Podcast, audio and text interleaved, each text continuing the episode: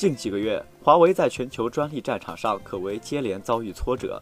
虽然在与三星的系列专利大战中，在泉州中院赢得了一审，导致三星需要赔偿八千零五十万的赔偿金，且二十二款手机遭到禁售，但在深圳进行的另一场专利案中，却被三星通过无效宣告，毫不留情地废掉了一项重要的专利，并且在英国的战场上，华为与 UPI 的战况也令人堪忧。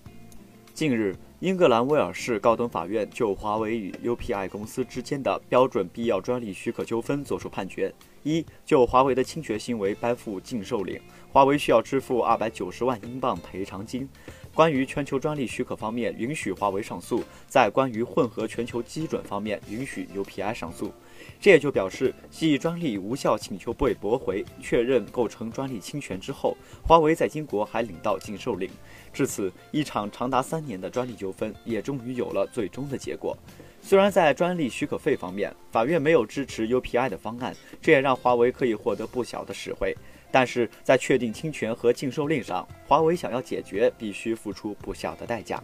简单来说，就是在华为和 UPI 达成专利许可之前，华为的手机将不可以在英国境内销售。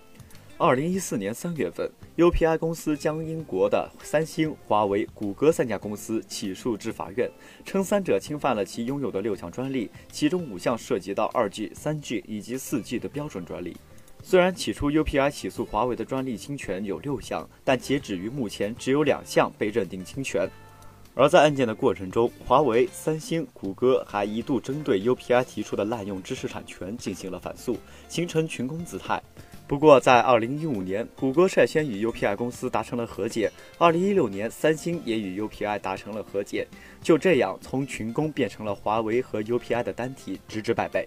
在宣判结果出来以后，华为可以选择继续上诉，也可以选择与 UPI 达成和解。通过目前的情况来看，华为与其达成和解的几率还是比较高的。毕竟继续缠斗或许对华为的销量造成不利的影响。目前，全球五大手机厂商中，来自中国的企业已经占据三个名额。根据最新公布的2017年第一季度全球智能手机对比终端用户总销量为3.8亿部，其中华为、OPPO、vivo 成功挤入前五，三者市场份额分别为百分之九、百分之八点一和百分之六点八。